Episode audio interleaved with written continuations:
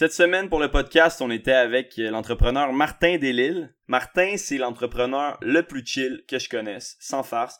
Vraiment cool, terre à terre, hyper sociable.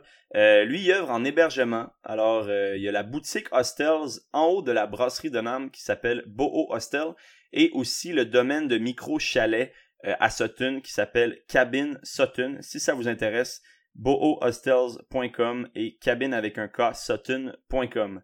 Avec lui, on a parlé de son parcours de vie, parcours assez fou d'entrepreneur. Il a parti la, une ligne de vêtements entièrement faite au Québec qui s'appelait Blank. Il a été aussi un des premiers au Québec à avoir son site web. Et là, aujourd'hui, il est rendu dans les cantons de l'Est euh, avec sa petite maison à Donham à œuvrer dans l'hébergement. Martin, euh, il est vraiment cool, il est vraiment motivé dans la vie. Là. Il a toujours mille et un projets. Fait qu'il est super allumé, c'est le fun d'être autour de lui. Et puis la discussion, ben franchement, c'était cool. C'était vraiment euh, honnête, c'était, c'était super sympathique. Alors, sans plus tarder, ben je vous laisse avec Martin Delille. Mais avant, N'oubliez pas de vous abonner à mes pages Facebook et Instagram pour ne rien manquer de tête à tête des cantons. Bonne écoute.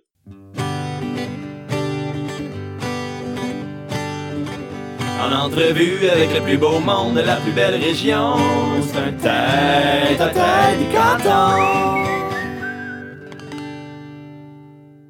Alors aujourd'hui, pour le podcast, on est avec Martin Delille. Comment tu vas, Martin? Salut Jules, ça va très bien, merci. Je suis honoré d'être euh, dans ton podcast aujourd'hui. Mon premier podcast à vie, en fait. Oh, crime! Il y a une première pour moi. Moi aussi, je suis honoré. On fera pas semblant qu'on se connaît pas, moi puis Martin, quand même. Euh, j'ai travaillé à la brasserie de Nantes, puis je l'ai vu euh, quelques fois quelques fois là-bas. À titre de client, bien entendu. Exact, exact, exact. Donc, Martin, parle-moi ouais, de, de, de, de, ce que tu fais dans la vie, de qui tu es et ce que tu fais dans la vie. En fait, je suis président de la compagnie Cabine, qui est en fait dans l'hébergement. Donc, je suis dans l'hébergement expérientiel. J'ai ouvert, il y a cinq ans, le premier domaine de micro-chalet à Sutton. qui s'appelait le domaine Cabine Sutton. Par la suite, euh, j'ai participé à l'ouverture de l'hôtel de Beatnik à Bromont, et maintenant, je suis le propriétaire du à Donham, donc euh, le premier boutique hostel au Canada qui est situé euh, directement au-dessus de la brasserie Donham, où ce qu'on a fait connaissance, toi et moi. D'où, d'où le, lien, euh, d'où on se connaît. Et moi, je trouve que tu es l'homme d'affaires le plus sympathique que je connaisse. Ben, premièrement, dirais-tu que tu es homme d'affaires? Euh, entrepreneur, oui, j'ai ce virus-là. Euh, homme d'affaires, je sais pas, c'est un nom que je trouve un peu vieillot, peut-être, je sais pas. fait, si entrepreneur, je trouve ça implique tout le monde, alors qu'homme d'affaires, je trouve c'est un vieux terme. De... En tout cas, j'aime mieux euh, entrepreneur, puis encore là, j'aime mieux genre juste quelqu'un qui a des idées puis qui met ça en marche. Ouais, d'ailleurs, qu'est-ce qui te fait triper dans, dans, dans, dans, dans le, de le métier d'être entrepreneur? Ah, ça, c'est sûr, c'est la conceptualisation. Donc, vraiment d'arriver avec des nouvelles idées, nouveaux concepts, de mettre ça sur papier, puis après ça, de les rendre en vie. Là, ça, c'est sûr, c'est ce qui me branche.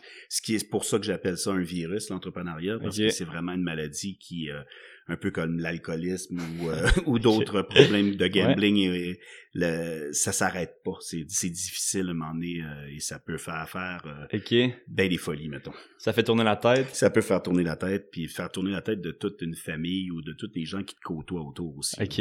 Toi t'as comme de la misère à, t'arrêter quand c'est un peu ça surtout depuis que je suis dans les beaux cantons de l'Est je vois des opportunités à tous les coins de rue que là ça commence à être un peu difficile à contrôler mes, mes, mes pulsions ok je comprends. Et euh, parlons-en de ton arrivée euh, dans les cantons de l'Est. Comment ça.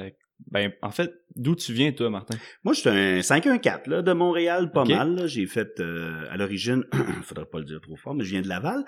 mais très jeune, parti de. on arrête ça, ce podcast. on arrête ça. Coupé! Mais après ça, j'ai déménagé pour Montréal, fait mes études à l'université euh, Laval à Québec, donc fait mon bac. Je suis euh, graphiste de formation, ah, designer graphique. Donc c'est vraiment ça mon background en fait. Mais c'est ça. Donc euh, après 20 quelques années à Montréal, 20 années de la ville et surtout à la recherche d'un nouveau challenge, et j'ai vu une opportunité là vraiment au niveau de l'hébergement qu'on devait réinventer là dans les cantons de l'Est. Et mon associé du temps, Sylvain Bélanger, qui est encore ici aujourd'hui euh, sous le nom de MUC Architecture, a parti avec moi cabine à l'origine. Lui avait déjà fait le move de venir dans les cantons de l'Est, okay. à Bromont, et était entrepreneur général, donc constructeur de maisons. Et moi, j'avais des idées de construire des micro-maisons. Lui habitait déjà là, je venais le voir Bromont, je trouvais ça le fun. J'étais là, c'est donc bien beau les cantons. Et euh, c'est de là qu'on a décidé de commencer à développer Sutton. OK. Et par la suite, j'ai dit, écoute, moi, j'adore ça, que on déménage, puis ça finit là. T'as fait le classique, euh, au début, je suis à Montréal, je viens, Oui. je retourne, je reviens, je retourne, finalement. Effectivement, T'es- T'es de- de retourner. Oh my god, c'était long les allers-retours, mais la famille quand même était à Montréal. là. J'ai Ok, un fils et une femme, donc euh, c'est sûr et certain que je, je retournais toujours à Montréal. Et par la suite, là, avec l'ouverture du bureau à Donham, là, là, là, j'ai vécu vraiment deux ans temps plein à Donham pour partir tout ça. Et là, ma femme, elle venait me voir les week-ends pour en profiter puis sortir de la Ok. ville aussi. Ouais. Que donc c'est comme ça que le move s'est fait tranquillement. Puis là, on vient de vendre Montréal et on vient d'acheter une fermette. Ben euh, oui, on est. se trouve en ce moment. Exactement, mais félicitations pour ça. Merci beaucoup. C'est, cool d'avoir ta, ta maison. en- Oh my en god, c'est, là que j'étais rendu dans ma vie, là. Ok. Avec mon petit jardin, puis mes granges, puis bien des rénovations à faire. Ah ouais, c'est ça. D'autres projets. Ouais, ça, ça, ça représente beaucoup de jobs, je pense. euh, Ça t'occupe. Oui, une maison deux fois centenaire, là, il y avait pas Wow. mal de stock à faire, là. Aïe, aïe. Ouais. Ok. Euh, pourquoi l'hébergement? Tu sais, tu disais, tu Mm. c'était déjà en tête, euh, projet de micro-chalet. Ça t'est venu d'où? Puis pourquoi avoir choisi ça comme, euh, comme domaine? Écoute, je te dirais que c'était un drôle de parcours parce que, comme je te dis, je suis graphiste de formation. Par la suite, on pourrait en parler, mais je suis tombé, bon, j'ai travaillé dans le pharmaceutique longtemps. Ok. Ensuite de ça, dans mode, puis après ça, dans l'hébergement. Mais en plus, au début, c'était plus architecture slash hébergement. Mais c'était vraiment, moi, j'ai toujours aimé les petites choses. J'ai une petite femme, j'ai une petite maison, une petite auto. J'ai toujours aimé ça. Puis le problème, c'est que je trouvais que j'étais incapable de m'acheter un chalet dans le temps. Ah, Je voulais avoir justement cet exode-là, de, de pouvoir m'exoder. Un petit pied à terre qui ne coûte pas les yeux de la tête, que même si j'y vais pas pendant la semaine, ben je me sens pas mal de, de payer une hypothèque ridicule sur une maison et Mm. tout. Et c'est là que, au début, je disais à mon, à mon, à mon ami Sylvain, je disais, écoute Sylvain, tu construis des grosses maisons, es-tu capable de me construire un petit cube dans le bois? Moi, je veux juste un petit cube. Mhm. Cube est devenu cabine. Ah, et c'est là qu'on a eu l'intention de construire des micro-chalets. Et c'est là qu'on a dit, pourquoi pas se lancer dans un domaine de micro-chalets. Alors, on a acheté des terrains, on a commencé à les construire. Et c'est là que je me suis rendu compte, OK, mais ça, ça pourrait très bien être le type de chambre d'hôtel que moi, j'aimerais, Martin Delisle, louer quand je m'en vais en campagne ou quand je m'en Mhm. vais, sors de la ville. Euh, j'aimerais ça, pas être dans un hôtel. J'aimerais ça être vraiment avoir mon propre petit chalet. Ouais. Et c'est là que j'ai convaincu les gens qui ont acheté les sept chalets qu'on avait construits de donner la, de me donner la gestion de location. Alors, eux autres, ça leur faisait un revenu et moi, je m'occupais de louer tout ça et de m'occuper de tout ça. Et là, c'est là que j'ai découvert euh, une- vraiment une passion pour ça. Et euh, donc, pendant 50 ans, c'est ce que j'ai fait pour eux, donc euh, avec un taux d'occupation de 90% l'année. Donc, Wow. les autres, ils utilisaient plus du tout leur chalet parce que c'était beaucoup trop payant pour eux de juste les mettre en Ok, je location. comprends, je comprends, je comprends. Donc, j'ai mis un système en place de location moi-même. On a mis, on a développé toutes les offensives marketing qu'il fallait et tout. Et c'est là que j'ai vu qu'on avait une recette qui fonctionnait bien. Ok. Euh, je me suis séparé de mon, de mon associé euh, peu longtemps après parce que lui, il s'en allait plus en architecture. Moi, je m'en allais plus en hébergement. On est resté en très bons termes, mais c'est juste une question de chacun prend son chemin. Hmm. Et c'est là que j'ai euh, j'ai décidé de poursuivre ça et de pousser davantage parce que tout ce que je regardais dans les cantons de l'Est, puis je veux vraiment pas être insultant, mais je pense que l'offre d'hébergement est vraiment à revoir au complet, là, Mm. à rafraîchir. Des fleurs séchées là, dans des B&B, je pense qu'on est vraiment Ouais, tanné ouais, de ça. ouais, Et c'est pas ça ce que les gens recherchent. Puis Mm. les cantons de l'Est, je trouve que c'est méconnu. Les gens de Montréal connaissent très bien le Laurentide, mais quand ils arrivent du côté canton de l'Est, ils connaissent rien de ça. Puis souvent, ben, on peut pas leur en vouloir parce que quand ils regardent les, les, les, les offres d'hébergement, Ouais. ben, il y avait rien de bien bien sexy. Que quand on est arrivé avec cette offre-là de micro chalet à Sutton, puis qu'on a eu un taux d'occupation de 90%, du jamais vu d'un canton de l'Est, by the way, euh, c'est là que j'ai dit, OK, dans le fond, il faut juste arriver avec un produit d'appel et les gens vont suivre. Et c'est la même chose qui se produit en même temps. Pour la troisième année, on est ouvert à Donham avec le, le boutique Hostel, donc un mélange de chambres privées, chambres à partager. Euh, c'est plus autour des, des expériences et des gens qu'on rencontre Ouais, dans ce ok. lieu-là. Et tu vois, les gens répondent à la- à l'appel énormément. On Mhm. est hyper occupés malgré la COVID en ce moment, parce que là, faut le dire, on est en période euh, des Ouais. confinements de COVID. Euh, moi, je pensais pas avoir de clients cet été, là, en disant que les gens vont rester chez eux, et au contraire, on est plus occupés que l'année Wow. dernière, parce que les gens ont décidé de prendre des vacances, bien sûr, au Québec.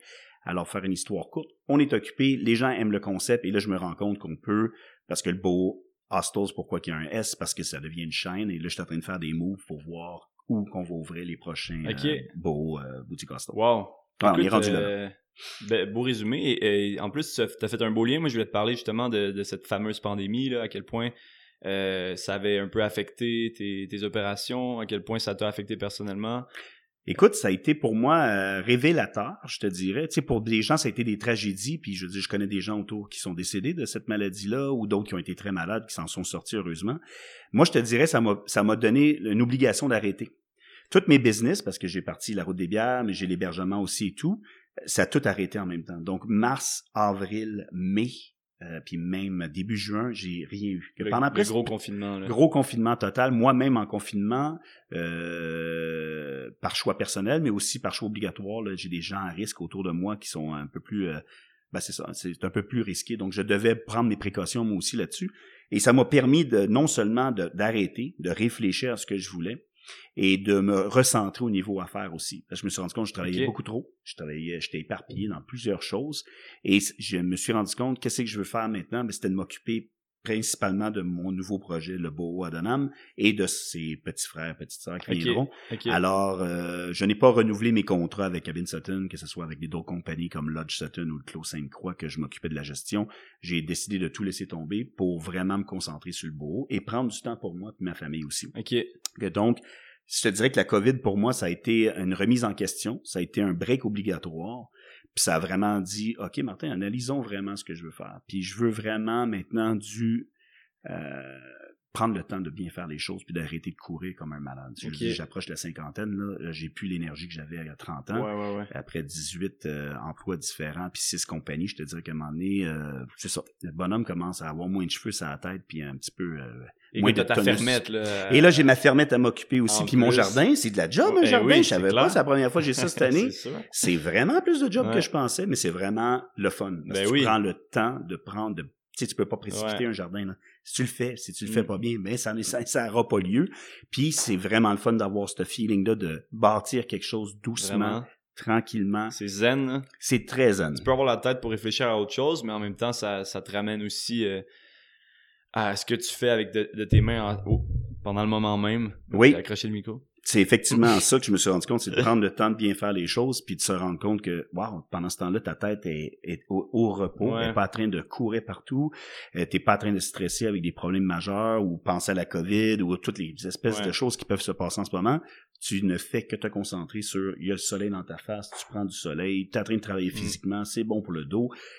En tout cas, pour moi, ça avait vraiment été révélateur que la COVID, pour moi, ça m'a recentré et ça me fait juste vouloir partir de plus belle, mais avec une certaine diversification dans mes dans mes exploitations parce que tu vois, mes quatre compagnies ont toutes tombé en même temps avec la COVID. Donc, à un moment donné, tu te dis, hmm, peut-être ce serait bon que j'aille une petite branche qui n'est pas dans l'hébergement ou dans le tourisme, juste pour s'assurer que si jamais quoi que ce soit, ou si jamais cette situation-là se prolongerait, mais peut-être que je vais pouvoir avoir une autre porte de sortie. On l'a vu, tu sais, pendant le COVID, je pense, les, les, les, trucs qui sont vraiment, vraiment comme essentiels, qui tomberont jamais. Puis c'est intéressant de voir que, tu sais, les épiceries, mm-hmm. euh, les, les soins de santé, ça, c'est des trucs qui, tu sais, ça tombera jamais. Je sais pas si l'opportunité que tu parlais, toi, euh, qui si jamais il y a une autre pandémie, qu'est-ce que tu vois qui, qui resterait, tu sais? Ben écoute, on l'a vu dans des produits même de luxe, même que j'appelle des produits qui sont non essentiels, mais tu sais, exemple, on, est à Donham, on parle de la bière de Donham. Je dis la brasserie Donham a augmenté ses ventes et mm. non réduit ses ventes de, de, de, bière. Donc la bière, est-ce que c'est essentiel? Et en fait partie. De ses ventes de ces ventes-là. moi aussi également. Mais je veux dire, on se le cachera pas, c'est pas un produit essentiel, mais moi, t'as dit qu'on en a vendu pareil, qu'on avait besoin pour le moral. Euh, c'est la même chose, tous les produits, les gens, les restaurants qui se sont virés, euh, qui se sont convertis en, en take-out, exemple, excusez l'anglicisme, mais où ce qu'ils ont produit, ils ont développé des produits pour emporter, ben ils ont vu leur vente grimper, puis il y mm. en a même qui ont décidé de dire, ben tu sais quoi, peut-être que je flipperai plus des œufs le matin, mais je vais vendre ça à la place, ça va être plus payant. Donc, il y a mm. beaucoup de gens que ça leur a recentré leur compagnie, et là, on se rend compte que c'est ça, que tout ce qui est non nécessairement essentiel, mais qui peut euh, amener un baume, mettons, pendant une pandémie. Exemple, que ce soit le bon alcool, que ce soit de la bonne nourriture, que ce soit beaucoup de choses. C'est pas obligé de fabriquer des masques puis des jaquettes euh, médicales, mais il y a plein de produits comme ça qu'on s'est rendu compte dans le coin, surtout des, des agriculteurs, les producteurs locaux, avec qui je, je parle régulièrement, où j'interagis, puis les gens me disent vraiment, nous autres, la COVID, les ventes ont explosé à la mm. place. Que là, ça m'a commencé à me faire trotter dans la tête un peu. C'est pour ça que là, je suis en train de développer un nouveau projet que je parle pas trop en ce moment, mais mon prochain projet, euh, mis à part bien sûr expansion du beau. Là. Euh, nouveau projet va être justement dans un dans un autre axe. Là. OK, dans un créneau un peu Dans un créneau, euh, euh, c'est ça. Un créneau... produit. Exact, produit. exactement dit. C'est tout ce que j'ai le droit de dire pour le moment. Il y a une phrase d'ailleurs qui dit, là j'ai résume en anglais dans mes mots, là, c'est « with crisis comes opportunity, quelque chose du genre. Exactement. T'es-tu d'accord avec ça? Absolument, absolument. Sauf que, tu sais, c'est dur pour, en tant qu'entrepreneur, quand tu développes une compagnie, tu as mis ton tout ton sweat and tears là-dessus, puis qu'ils te disent ah tout va bien aller, puis ils te foutent une espèce d'arc-en-ciel, puis qu'ils te disent euh, hey soyez créatifs, réinventez-vous. À un moment donné tu dis gars, je viens d'inventer une compagnie, je travaille dedans depuis cinq ans. À un moment donné, demande-moi pas d'être créatif, là, je vais t'en foutre une ça gueule.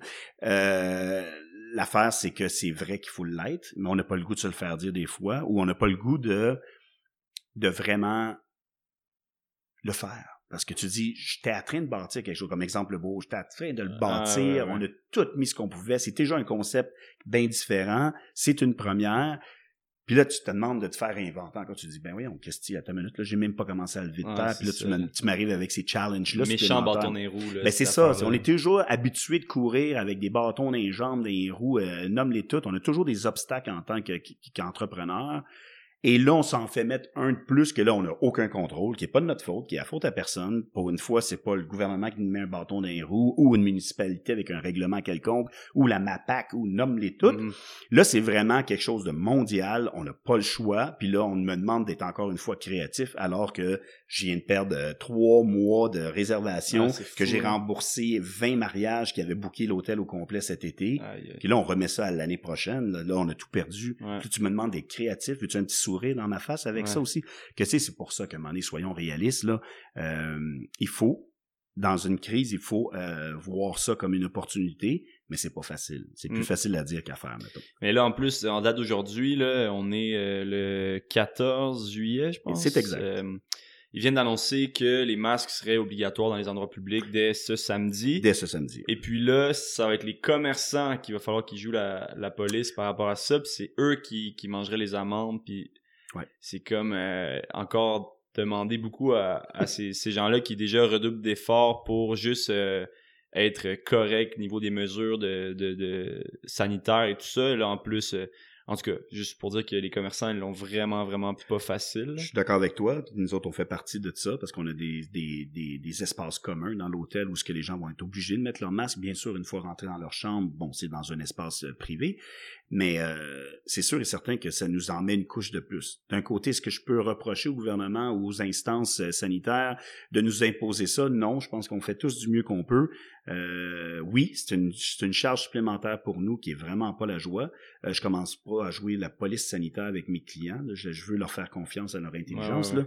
Mais la seule chose, c'est que tu sais, desperate time, desperate measures qu'ils disent. Puis ah, on est, on est là en ce moment. Que on va faire du mieux qu'on peut tout simplement puis on va faire comprendre aux gens puis les gens ben je pense qu'ils vont comprendre puis comme on dit dans toutes les communications en ce moment qu'on fait ces réseaux sociaux avec le bureau c'est tout le temps tu sais oui il va y avoir un masque mais ça va être le fun pareil on va on va avoir du fun puis on va essayer de mettre ça de côté, cette hargne-là qu'on a pour juste dire on peut-tu passer notre été puis d'en profiter, puis éviter justement une deuxième vague qui va nous refaire fermer tout ça. Parce que là, ça l'a Il y en a qui t'offront pas, là, tu sais. La, ben, déjà là, nous, on est, on en, a des gens que je connais qui ont fermé, d'autres sont ces coudes, là, mm. ils vont peut-être y arriver. Mais là, si on pogne tout ça, là, c'est sûr que là, on ferme pour de bon.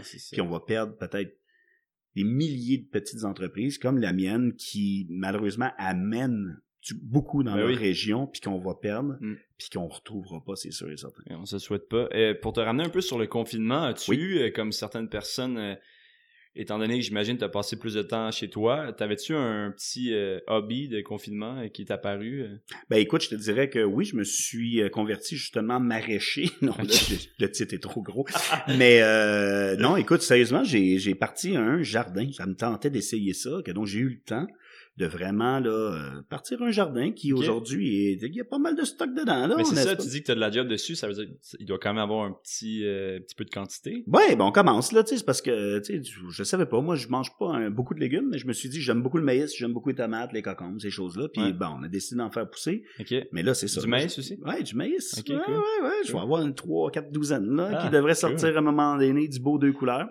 Mais euh, non c'est ça que j'ai vraiment découvert le, le côté le fun de ça puis les rénovations de sa maison, ben j'ai pu en faire moi-même, mettre la main à la pâte aussi. Parce qu'on avait pas mal de travail sur cette vieille demeure. As-tu eu un snack? As-tu un snack de prédilection de, confinement?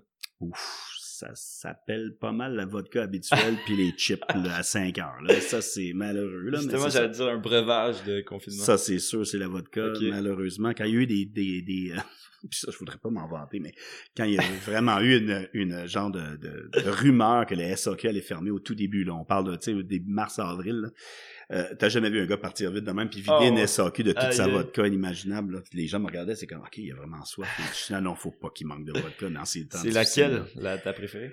Euh, Stolich, ça c'est sûr. Moi, je suis plus Popov et polonais, là, que donc c'est vraiment la Stolich. Mais sinon, si on n'est pas capable d'en trouver, comme souvent c'est très rare dans le coin ici, puis pourtant c'est pas un, c'est pas, une vodka. absolument rien. Stolich Naya, c'est vraiment une bonne vodka avec un prix bien raisonnable. Sinon, ben je tombe dans Moskovskaya, qui est vraiment la, bouteille verte que tout le monde connaît.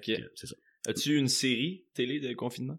Oh, de confinement, j'ai eu quelques séries, mais je te dirais pas nécessairement qui m'ont marqué. Euh, non, je te dirais que non. Ok, pas de trouble. Euh, si je te ramène un peu à la région des cantons de l'Est. Oh, euh, mes beaux cantons. y a-tu, selon toi, tu sais, pour toi qui, qui a regardé un peu les opportunités d'affaires ou est-ce qu'il y a un manque, tu sais, c'est un sérieux manque dans la région? Tu sais, toi, tu avais dit déjà l'hébergement. Y a-tu euh, quelque chose ben, il y a un manque encore plus. Puis je vais parler de la région que je connais un peu plus, donc la région des vignobles. Donc, on parle vraiment Donham, Freilichburg, euh, on, on inclut euh, Bedford, on peut inclure Brigham. C'est une cohérence au niveau du transport. Là, je suis en train de, de travailler là-dessus, même si ça m'intéresse pas. Tu sais, il y a cinq ans, j'ai commencé la route des bières parce que je regardais la route des vins, puis j'étais là, wow, c'est le fun la route des vins, mais la route des bières, on a des micro-brasseries comme Donham, encore une fois, top 100 mondial, et personne n'est au courant de ça, on dirait.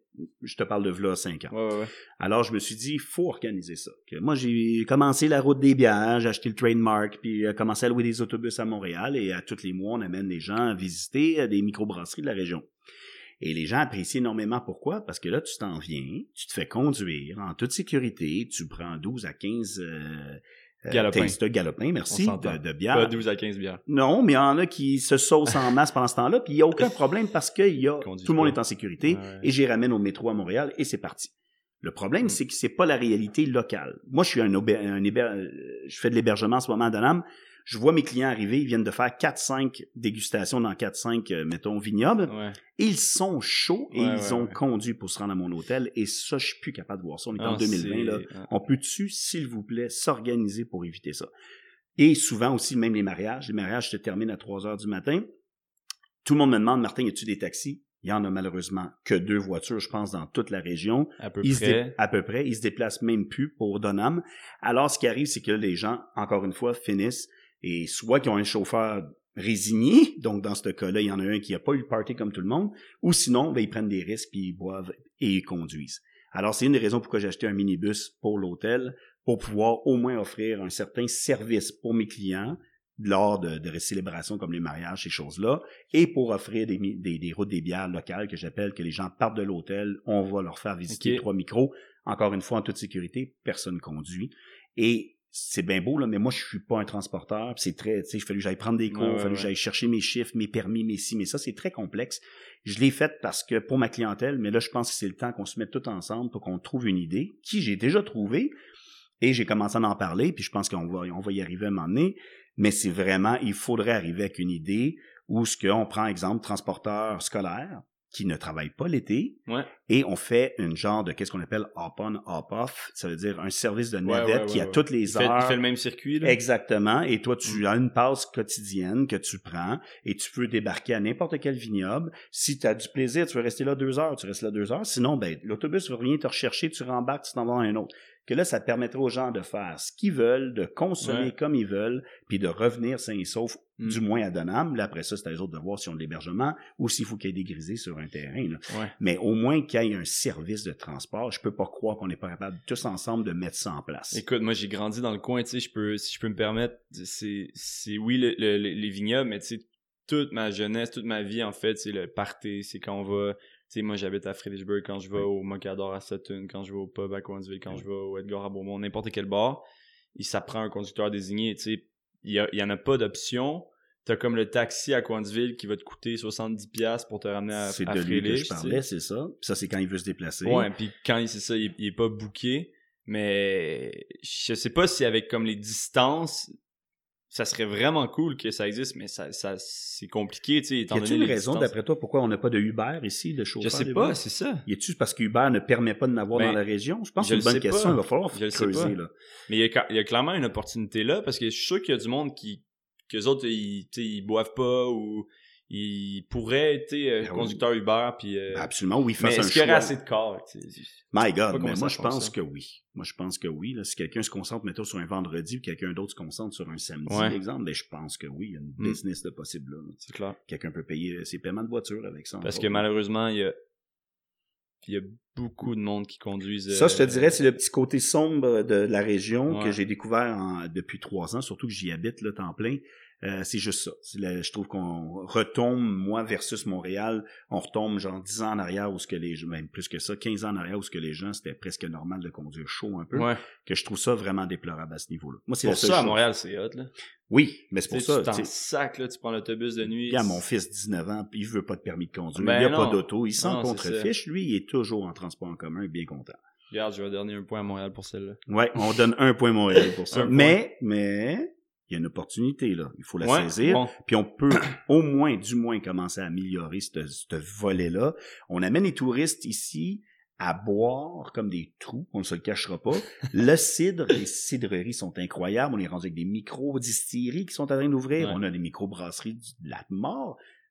Mais on n'a pas de transport pour ces gens-là. Alors, il faut s'organiser. Je lance un appel à toutes les vignobles, la gang. Moi, ça me dérange pas, je vais coordonner tout ça. Je les ai déjà rencontrés une fois, parler de ça. Il y a des gens qui trouvaient que c'était pas une bonne idée parmi les vignerons, entre autres. Moi, je n'ai pas compris pourquoi encore, mais peu importe. Je vais quand même continuer à pousser le projet. Mais tu sais, juste d'un la 202, il y a à peu près 12 vignobles. exact. Moi, ça serait juste ça. Déjà, là, de rejoindre 10-12 places. comme à 5 km à carré. Ça se fait super bien. Même le tour complet pourrait durer 45 minutes puis revenir tout le temps aux 45. Mm. Ça. ferait de la job pour les chauffeurs d'autobus scolaires parce qu'ils n'ont pas l'été. Puis ça mm. nous amènerait beaucoup plus de touristes encore parce qu'il y a bien des gens qui voudraient bien plus profiter. Comme j'expliquais aux vignerons aussi, je disais, ils vont consommer plus sur place puis ils vont acheter plus de produits parce qu'ils ont consommé ah plus. Tu as, une certaine euh, tranquillité d'esprit. Absolument. des comment je me fais conduire. On le voit avec la route des bières. les gens sont relax, ça boit puis ça n'achète énormément dans mm. chacune des microbrasseries qu'on visite. OK. Et donc, ça, je te dirais que c'est le, point amélioré dans le coin. Je suis entièrement euh, avec toi là-dessus, Martin. Merveilleux. sinon, au niveau de la région, il y a aussi un gros défi euh, que j'appelle à peu près, tu sais, il y a deux vitesses dans la région. Okay. T'as l'hiver, puis t'as l'été. comment euh, comment composer avec ça? En voulant dire que l'hiver, il, y, a beaucoup moins, surtout euh, peut-être moins un peu à Sutton ou T, mais tu sais, à Donham, je, je le connais, je connais la vie un peu là. Comment composer avec ouais, l'hiver qu'il y a moins de monde, puis l'été que ça peut être complètement démesuré à quel point Ça, c'est un autre très bon point. Écoute, moi, c'est sûr, je suis tombé un peu des nues quand je suis arrivé ici, puis que je voyais que l'hiver, on roulait les trottoirs, puis qu'on fermait d'un âme au complet ou presque. Euh, je me suis dit, wow, attends une minute, là, moi, je rouvre un hôtel ici, là, qu'il faut que ça roule. Là. Et j'ai commencé à dire à tout le monde qu'on avait deux montagnes de ski à Donham. Puis là, les gens me prenaient vraiment pour un gars trop chaud qui avait bu trop de vodka encore une fois. puis je disais, non, non, non, je suis pas fou, on est à 20 minutes de Sutton, puis à 20 minutes de Bromont. Puis on est même à 40 minutes à peu près de J-Peak, si quelqu'un veut traverser les lignes. Mm. Que donc, on pourrait même dire qu'on a trois montagnes à Donham. Que, je veux dire, à un moment donné, là, il faut juste mettre l'emphase à la bonne place. Un. Que donc, on l'a vu, on a fait des, commencé à faire des campagnes de ski pour le beau en disant, ben, il n'y a plus de place à Sutton, ben, venez coucher à 20 minutes en haut d'une microbrasserie, venez en prendre une bonne frette. Et les gens ont répondu à l'appel. Donc, déjà là, même les gens de la brasserie ont dit, waouh, on a plus de monde qu'on avait avant. Pas à cause de nous, mais à cause de la campagne qui a été lancée de dire, hey, on est juste à 20 minutes de chez vous. Même chose pour Bromont. Bromont, je veux dire, l'hébergement est assez dispendieux à Bromont. Tu arrives à Donham, oups, ça coûte moins cher, tu as autant de plaisir, tu es juste à 20 minutes. que donc ça, c'est la première chose. Soyons créatifs. Quand on se parlait de se réinventer tantôt, là, ben, c'est un peu ça. Parlons des vraies affaires. Deux, arrêtons de fermer. Moi, le boulanger qui ferme pendant tout l'hiver, puis l'autre qui rouvre plus les lundis, mardis, mercredis, mais l'autre, lui, il rouvre pas non plus. Puis là, tout le monde, personne se concorde. Que là, ça veut dire que mes clients, ils ont plus de place pour aller déjeuner le matin à Donham parce que tout le monde a fermé. Ça, ça cause un gros problème aussi. Ben si tout le monde dit, oui, mais il n'y a pas de monde, on ferme. Mais oui, mais si tu fermes, il n'y aura pas de monde. C'est un cercle vicieux. C'est un cercle vicieux. On l'a fait, le test avec la microbrasserie Donham. Le pub, avant, n'était pas ouvert, sur 7 euh, jours sur 7. Et on l'a commencé à le faire. Tu y as travaillé. Il y a des journées qui étaient tranquilles, oui, mais on s'est rendu compte que ensemble, en travaillant ensemble, l'hôtel, la table fermière, le pub et les autres entrepreneurs autour, euh, on s'est rendu compte que oui, c'est possible. Puis il faut mm. arrêter. oui, on peut peut-être dire les lundis, mardis, ça va être relax tout le temps, on peut s'arranger pour prendre des bonnes vacances, mais on ferme pas un vendredi ou un ben samedi en novembre ou en décembre. L'hôtel, pour moi, va toujours rester ouvert, même si tout le monde me dit, gars, pourquoi tu prends pas des vacances, ferme l'hôtel 3-4 mois. Non, c'est pas ça qu'on veut. On veut arriver avec une offre 4 saisons, on est capable de le faire, mais faut vraiment investir. C'est vrai, là, au début, là, ça va coûter de l'argent d'ouvrir un pub puis qu'il y a personne dedans puis tu as du staff puis moi l'hôtel ben je réduis mon staff, mais oui, ça m'en prend aussi un peu de base pour fonctionner. Mais si on ferait pas cet investissement-là, on lèvera jamais de terre. Puis moi, ça fait trois ans, là, bientôt, le, le beau, on le fait, cette espèce d'effort-là, puis je vois de l'amélioration d'année mm. en année. arrêtons de fermer les, nos villes l'hiver, trouvons d'autres choses. Comme soit je viens de découvrir une compagnie, au Canec, qu'il faut que j'aille rencontrer, ils sont juste à côté de chez nous, ils font du traîneau à chien. Avec euh, petite soupe à l'oignon après ça. Écoute, une affaire de malade, le monde capote bien raide. Personne n'en parle. À l'eau, on a une expérience ici, même à Donham, de traîneau à chien. Un truc d'hiver, Un truc d'hiver. donc, trouvons d'autres choses. Mm. Est-ce qu'on pourrait faire, euh, je dis n'importe quoi, on peut-tu euh, offrir de la pêche sur glace sur le lac Selby, traîneau à chien, ski de soirée à Bromont pour les, mettons, les Européens qui ne savent pas c'est quoi une montagne éclairée le soir. Que donc, juste ça, là, tu viens d'avoir trois sports d'hiver complètement possibles de faire à Donald. Une forêt euh, avec des pistes de, de, patinoire, de patinoire comme il y a, euh, je sais pas trop oui, où, là, ça, oui, oui, dans le bois, là, ces choses-là. ça, marche après, tu as les sentiers à Fredericksburg, les nouveaux sentiers à Fredericksburg. Est-ce que c'est possible de, d'en convertir quelques-uns pour ce qu'ils font aux raquettes? Je sais pas, là, je connais pas. Mais une chose est certaine, travaillons ensemble toute la, tu sais, puis euh, trouvons chacun quelque chose à, à, à amener. Exact. Pour que l'hiver soit, devienne aussi vivant que, parce que c'est une question de, de, vision aussi à long terme, je pense. C'est de, c'est facile de justement ah il y a pas grand monde je vais fermer mais si tu es fermé il y aura pas plus de monde jamais c'est vraiment un cercle vicieux que beaucoup de monde euh, c'est plate à dire mais on semble pas avoir compris que c'est faux. Faut au contraire mettre plus de marketing hiver parce que l'été on va être plein pareil. Ouais exact c'est ça les meilleures adresses des cantons de l'Est. Écoute, c'est l'heure du segment Les meilleures adresses des cantons de l'Est. Oh my God! Ça fait 6 ans, 7 ans, 5 ans que tu es dans le coin? Ça fait 5 ans. 5 ans. Ouais. Meilleur euh, resto. Oh, tu fais mal, là. Le meilleur resto, tant qu'à moi, il est malheureusement pas ouvert cette année à cause de la COVID, mais c'était la table fermière de la brasserie d'Anam, c'est sûr et certain. C'était mon coup de cœur. OK. Le meilleur poutine. Oh, ça, ça serait à l'abordage à Sutton, la poutine au canard, complètement mongol. le plus beau village. Oh, en tant que village, le plus beau dans le coin, moi je pense que c'est Frelichburg. OK. C'est vraiment joli. C'est petit, faut pas que tu clignes des yeux parce que tu vas passer tout droit, mais il y a des bijoux, il y a des bijoux, bijoux, bijoux dans ce village-là, c'est incroyable. Et la meilleure bière. Mon Dieu Seigneur, c'est sûr et certain que c'est la brasserie d'Anam que l'on retrouve la meilleure bière. C'est sûr. Écoute, euh, t'en as un tout petit peu parlé. Oui. On a parlé de tes certains de tes différents projets, mais tu as vraiment eu mille et une vies euh, entrepreneuriales, si tu me passes euh, le terme. Mm-hmm. Par-moi de blank. Oh boy, tu me rappelles de, de, bons souvenirs. En fait, j'ai été en multimédia pharmaceutique pendant 15 ou 20, presque 20 ans. Donc, j'étais, j'ai commencé comme designer graphique. Je designais des interfaces web, ces choses-là. Par la suite, devenu directeur de prod, après ça, VP opération. Mais tu m'avais déjà dit, ouais, ça, t'avais été comme un des premiers à avoir un, un, site web ou un domaine. Euh, vraiment un site web avec mon portfolio en ligne. On était, j'étais parmi les premiers au Québec. En 1993, j'étais sur Internet. Je commençais... Ça ressemblait à quoi, l'Internet? Euh, écoute, c'était... Non, raccroche le téléphone! c'était à peu près ça, là. Que donc, euh, non, non, écoute, c'était vraiment rire mental, mais je veux dire, je savais, dès lors, là-bas, dans ces années-là, moi, je commençais mon bac à l'Université Laval dans ce temps-là, mais je savais que ça, c'était pour devenir quelque chose de gros puis qu'on n'avait pas le choix. Que moi, dans ce temps-là, je me cherchais un emploi parce que je finissais bientôt mon bac puis j'avais mis mon portfolio en ligne puis c'est Walt Disney à Californie qui avait trouvé mon portfolio parce qu'il me disait Wow, c'est la première fois qu'on voit un portfolio en ligne, surtout au Canada, c'est comme. Ben, C'était vraiment portfolio un- CV. Oui, c'était un genre CV avec des images qu'on avait faites en 3D. un genre de LinkedIn. euh, C'était un genre de, je te dirais plus, euh, 93. comment je pourrais dire ça? comment, euh, j'essaie de me trouver le nom. En tout cas, c'est un portfolio en ligne. On avait fait un genre de site web en HTML de base où ce qu'on avait mis les images de ce qu'on était capable de faire. Puis finalement, je suis jamais allé travailler aux États-Unis parce que cette année-là, il y avait un problème de carte verte. Mais sinon, ma première job en sortant, à cause du fait qu'on j'étais sur le web, ça aurait été pour Walt aïe. En. Californie, ce qui aurait été très cool. Mais j'aurais pas été ici, puis je serais peut-être pas aujourd'hui dans les beaux cantons en train de te parler. Serais Alors, à je Disney suis- World. je serais à Disney World. que donc, c'est sûr et certain que je suis bien content des tournures.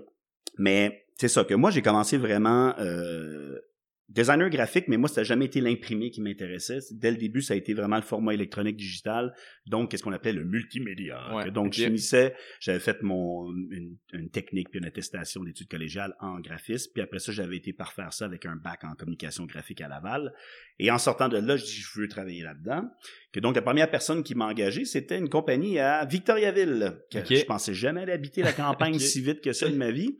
Et je me demandais bien qu'est-ce que j'allais faire à Victoriaville. Mais en fait, c'était simple. C'était quelqu'un qui avait découvert les CD-ROM et il disait, on a beaucoup de compagnies qui exportent, qui font des catalogues imprimés, mais ils devraient les faire sur CD à la place. Comme ça, pour avoir un catalogue avec toutes les langues dedans, puis ça serait beaucoup plus simple Ben oui. que on s'est fait comme wow c'est une bonne idée on va commencer ça que moi il m'avait donné carte blanche équipe équipe le- la compagnie euh, l'informatique et tout trouve-toi une couple de personnes que moi ma première job c'était de partir une compagnie pour quelqu'un dans le multimédia Ok. Que donc pour moi c'était comme wow mais on était à Victoriaville, on était un petit peu trop en avance en 1995 pour les gens de la région, donc les gens voyaient ça comme le futur, mais n'étaient pas prêts à acheter le produit. Alors, ça n'a pas été long que ça a malheureusement pas fonctionné. Puis c'est là que j'ai retourné dans la grande ville de Montréal pour faire ma carrière là-dedans dans plusieurs compagnies. Comme je t'ai dit, je n'ai fait à peu près 16 ou 17 compagnies différentes OK. dans le temps des points .com. Que t'as ses fondé, débuts. genre. Non, que j'ai travaillé pour, en tant, à titre d'employé. Que, comme je te dis, passé de direct, de, de, de vraiment de concepteur graphique à directeur artistique, après ça producteur, OK. euh, directeur de production. Puis en dernier, là, j'étais euh, vice-président opération dans la compagnie la dernière que j'ai travaillé pour. Avant de m'écœurer de ce domaine-là au complet et de dire je suis plus capable de me faire presser le citron pendant 20 ans de temps. Et c'est là que j'ai décidé de tout foutre en l'air, OK. prendre trois mois de sabbatique. Et euh, c'est là que ma femme, Victoria, que j'ai rencontrée, elle m'a traité, parce qu'elle est anglophone, elle m'a traité à un moment donné de trailer park trash. Parce que là, j'étais chez nous, elle, elle m'enlevait à mousse dans le nombril, puis elle écoutait la télé à tous les jours. Puis Avec des vient- miettes de chips sur le Et chest. C'est à peu près ça que j'avais, tu sais. En camisole euh, white Ouais, non, ça faisait dur en tabarnouche. Puis là, elle m'a dit, tu sais, Martin, t'as l'air d'un trailer park trash. Puis j'étais là, c'est quoi cette expression-là? Que j'ai commencé à rechercher? Je trouvais le nom très cool. Et j'ai lancé une ligne de vêtements, trailer Ah, park wow. trash. OK. Et on commanditait Jackass à Musique Plus dans le Hein? temps. Puis. Victoria avait tellement trouvé ça drôle qu'elle m'avait aidé à aller vendre ça dans les magasins chez euh, Néon, entre autres et tout. On a commencé la ligne, mais moi, je, viens d'une famille dans le textile. Mon père vendait des machines à coudre industrielles. Mon frère a repris la compagnie. Que pour moi, c'était très important l'économie locale, donc d'encourager local, donc acheter des t-shirts pour imprimer dessus. Il fallait que les t-shirts soient faits au Québec. Malheureusement, je n'en trouvais plus. Et moi, quand j'avais 14-15 ans, je travaillais pour mon père les étés euh, pendant mes études, puis j'allais livrer des machines à coudre sur Chabanel dans tous les points de couture et les gros plans de couture et tout, puis j'y trouvais plus. J'étais là, qu'est-ce qui est arrivé? J'ai Ouais, commencé à à cette époque-là, il y en avait beaucoup dans il le y fond avait du linge fait au il y avait Québec. énormément du linge fait au Québec. Même, il était même pas marqué des fois que c'était fait au Québec On parce que c'était, on s'en foutait. C'était avec la mondialisation, probablement. Exactement. que- Que moi, dans ces années-là, j'arrive pour m'acheter un t-shirt fait au Québec pour pouvoir imprimer. Ça existe pas. J'ai beau rechercher, je fais mes recherches, je me rends compte qu'on a perdu 55 000 emplois au Québec juste dans la couture. Donc, tous les immigrants qui sont arrivés, entre autres, puis les gens qui travaillaient dans la couture avant aussi, n'ont plus d'emploi. Alors, je me suis dit, ça n'a aucun bon sens, que j'ai commencé à faire, faire des t-shirts pour faire ma collection. Et c'est là qu'un ami à moi, dans le temps, il disait, Hey Martin, passe-moi une coupe de tes euh, prototypes de t-shirts. Euh, je connais un client qui serait peut-être intéressé à acheter Fête locale. Que mon copain revient le soir, il dit, Martin, j'ai une bonne puis une mauvaise nouvelle. Que je dis, Bon, OK, la bonne, c'est quoi? Il dit, ben, mon client, qui est Molson, a adoré tes t-shirts Ah. faits au Québec. Un bon la client, mauvaise nouvelle, euh, c'est qu'il faut en faire 6000 pour dans trois semaines. Et c'est là qu'on a fait, wow, moi j'avais pas de plan de couture encore, rien. J'avais fait affaire avec des gens ici et là pour Ouais. m'aider avec Pas ça. d'atelier. genre, Pas d'atelier, pas rien. Que Aïe. c'est là qu'on a dit, OK, peut-être que la demande de nos chandails, c'est pas Trader Park Trash, la ligne, mais plus le t-shirt lui-même. Donc, on a appelé ça blank, parce que dans le domaine, blank, ça veut dire un t-shirt prêt à être imprimé. Ouais. Alors, on a parti Blink. Cette fois-là, on a tout de suite pogné Molson. Molson est devenu Musique Plus. Musique Plus est devenu la SAQ. Et là, on a commencé à développer des boutiques pour offrir les t-shirts aux gens. Donc, écoute, on a roulé ça. euh, ben moi, ça existe. La marque existe encore, supposément. J'ai pas revu. Ouais, j'ai vu que ça existait encore, mais. Ça existe encore. C'est probablement le dernier des associés là, qui l'a gardé. Mais euh, écoute, on a roulé, on était rendu à 26 employés, 1,5 million de chiffre d'affaires. On avait trois boutiques, deux à Montréal, une à Québec, avec le siège Wow. social. Euh, tous nos couturiers, couturières travaillaient à 12 de l'heure au lieu de, Ben oui. de- je veux dire, au lieu d'être payé à la pièce puis qu'il y ait faim. Puis on avait prouvé à tout le monde que c'était possible de faire. Ben oui, puis en plus, en, en regardant ça, il me semble pas que les prix étaient exorbitants. là. Non, écoute, un t-shirt, nous, il revenait peut-être à peu près à 2 dollars de plus qu'un fait en Chine Ben oui, ou au ça. Mexique. Donc, c'est vraiment, les gens étaient prêts à faire le saut pour ça, parce qu'on offrait une qualité supérieure aussi pour ce prix-là. Donc, aujourd'hui, tu sais, aujourd'hui, on parle d'économie locale, tout le monde prend ça pour acquis, puis c'est facile, mais dans le temps, nous, tout le monde s'en allait en Chine faire Ben leur oui. t-shirt, puis nous, on revenait à contre-courant, Mm. encore une fois, c'est souvent ça un entrepreneur, euh, contre-courant, euh, contre euh, mer euh, et va- vague et... euh, en Vents et marées. Vents et marées, merci. que tout ça pour dire que c'est ça. Que quand je suis allé, mais je me rappellerai tout le temps d'aller d'aller à la banque pour demander un prêt pour partir des t-shirts, puis le gars te regarde, tu veux faire des t-shirts au Québec? T'as-tu compris que tout le monde s'en allait en Chine? Puis Ouais, tu ouais. dis, ouais, mais regarde, on va le regretter un jour. Puis tu vois, aujourd'hui, on le voit. On l'a vu avec la COVID, on revient encore avec la COVID. De se faire faire un masque, fallu que tout le monde retourne à la couture. Ouais, mais il n'y a vrai. plus personne qui a d'équipement. Mon frère vend d'équipement de machine à coudre. Il a jamais été aussi occupé de ça. Aïe, aïe. Parce que le monde on dit, oh, oh, on s'est débarrassé de ça. Mais là, le problème, c'est qu'on n'a plus la main-d'œuvre et on n'a plus la machinerie. Là, on commence à se réveiller. Malheureusement, plusieurs années plus tard, trop tard même, je dirais, mais il n'est jamais trop tard pour bien faire. Puis là, maintenant, on commence à se comprendre que tu peux pas tout mettre tes œufs dans le même panier. Ben il va falloir se garder de la couture ici. Il va falloir se garder de l'agriculture ici. Il faut se garder un paquet de choses comme ça localement. Mais tu sais, moi, il y a, il y a un certain moment, je me suis justement dit, j'étais curieux d'encourager, tu sais, euh, H&M, puis euh, Oui. puis les grosses chaînes, puis tout ça. Puis là, je cherchais des, des t-shirts faits au Québec, des trucs faits au Québec. Puis tabarnouche, j'ai pas trouvé grand-chose. Mm-mm. Puis ce que je trouvais, c'était pas à mon goût, ou c'était du des vêtements, tu sais, de luxe, tu sais, euh, qui coûtent euh, dispendieux. 120 pièces le morceau. Puis là, j'étais comme, bon, mais il y a rien pour moi. C'est ça. Là, mon. À la place, je m'a- je m'accoutre dans les, les friperies, tu sais, j'essaie, mais en tout cas, pourquoi, tu sais, euh, est-ce qu'on est trop attaché au prix puis on n'est pas prêt à payer euh, 30 pièces un t-shirt? Pourtant, non, tu sais, les, les jeunes, euh, ils achètent des Supreme, je sais pas Ouais. si tu connais Oh, cette marque-là, ouais, ça je coûte connais. 150 balles un, Ouais, je un chandail. Mais pourquoi il n'y a pas plus de, marques euh, de, vêtements faits au Québec? Ben écoute, je sais pas, parce que nous autres, on l'a prouvé que ça fonctionnait. Là, les gens vont te demander comment ça, je suis plus là aujourd'hui, mais parce que j'ai fait d'autres choix dans ma vie, j'ai vendu la compagnie. Mais je veux dire, c'était, ça, allait très bien. On, on- on montait. C'est sûr et certain que là, on était rendu qu'il fallait prendre le virage euh, l'achat en ligne. Là, ce qui- est arrivé, Ouais, il y a beaucoup de compagnies qui sont tombées dans les dernières années, des plus petites compagnies, parce que dans le temps, on n'était pas les seuls à vouloir faire au Québec. On avait euh, plusieurs compagnies qui avaient emboîté le pas avec nous, puis je trouvais ça le fun parce qu'on était en train de se ramasser, tu sais, pas juste des designers qui font justement du haut de gamme, mais Ouais, plein d'autres compagnies qui faisaient des t-shirts éthiques, des ci, des ça. Le mot éthique arrivait, là, bio et éthique. Et euh, on emboîtait tous le pas. La seule chose, c'est qu'il y en a beaucoup qui ont tous tombé en même temps parce qu'ils se sont pas mis en mode euh, commerce électronique. Puis là, ben c'est ça. Les gens se sont tuer. comme nous, on s'est cassé un peu la gueule en ouvrant des boutiques. Euh, les boutiques, c'était pas des petites boutiques, c'était gros. On avait des idées de grandeur. Puis même, on avait mis euh, boutique, notre dernière grosse boutique dans le village gay à Montréal, sur Sainte-Catherine. L'équipe de couture était là.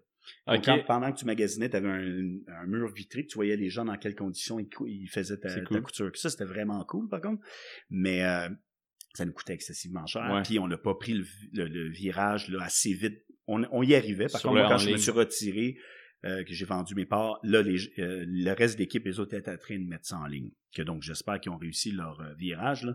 Mais on n'avait pas le choix. Il y a beaucoup de compagnies, comme je dirais le Château, entre autres, euh, euh, Rateman, ces choses-là se sont mis beaucoup trop en retard et se sont fait damer le Ah pion ouais. par les justement H&M de ce monde et Ouais. les Forever 21 et que les autres étaient déjà très présents en ligne et que les gens ont- étaient prêts à acheter en ligne. Nous autres, au début, on se disait, ben non, quelqu'un qui peut pas essayer le t-shirt ne l'achètera pas. Hein? Non, les gens l'ont fait C'est pareil. vrai.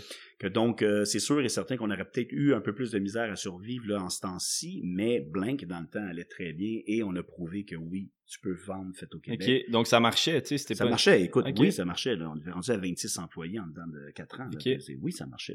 là. En tout cas, euh, l'offre est lancée. Là, moi, j'en cherche des vêtements faits au Québec, pas Ben, trop écoute, cher. euh, justement, tu sais, des, des, des, des t-shirts euh, Ouais. plain. Là. Que tu peux faire ce que tu veux avec après, si Ouais. tu veux, mais c'est ça. Nous, on avait vraiment, c'est pour ça qu'on avait assez blank, parce qu'il n'y avait pas de logo dessus, il n'y avait rien.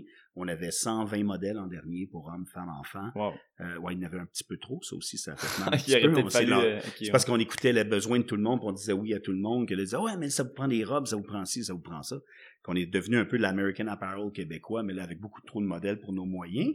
N'empêche qu'on a réussi, mais on s'en allait recentrer. C'est une des raisons pourquoi j'ai vendu. Moi, je voulais recentrer l'offre, revenir dans une offre très simple. Euh, trois, quatre t-shirts de base, trois, quatre Mm. de base, puis mais puis les autres, si c'est le contraire, ils voulaient avoir encore plus de modèles, puis c'est là qu'on a juste dit, bon, Ok. on va arrêter ça là. Écoute, Martin, mettons, là, j'ai une super bonne idée d'entreprise, puis demain matin, je veux partir ma business. T'as-tu des, des conseils pour moi? Oh boy! Wow! Il y a plusieurs conseils à donner. Puis ils vont, il y en a qui vont sembler cheesy pas mal. Tu sais, mais- premièrement, c'est quoi faut que je fasse? Ben, c'est quoi faut que tu fasses? C'est qu'il faut que tu sois sérieux envers toi-même. Puis il faut que tu y crois bec et ongle ton idée, tu sais. Moi, il y a bien des gens qui disent Ah, moi, je veux me partir en affaires, puis là, tu les challenges un peu, puis là, ils sont comme ébranlés, ils savent pas trop. Ou ça te prend juste le 2-3 chums qui dit Voyons donc, man, ça se fait pas. Moi, c'est le contraire. Quand quelqu'un me dit ça se fait pas, c'est là que je me pompe, là. Mais il y en a que c'est vraiment Ah ben ouais, hein, c'est vrai, ça va être difficile, puis ça va. Ouais, les gens, ils semblent pas une bonne idée. Tu sais, mon père, dans le temps, je lâchais une job en multimédia où j'étais hyper payé à aller fabriquer des t-shirts au Québec. Mon père m'a donné une claque. Il dit, voyons, t'es-tu compte ou pas? Qu'est-ce qui se passe? Il était vraiment compte. Si je l'avais écouté, j'aurais arrêté ça là. Mais non, mais tu vois, j'ai donné la job à 26 employés. On a redonné une preuve qu'on était capable de fabriquer au Québec. Ouais. Puis moi, ça a été la meilleure expérience de ma vie au niveau là, accomplissement. C'était de, oui, ça n'a pas été facile, puis oui, ça a été difficile, puis oui, on en a eu des bâtons dans les roues.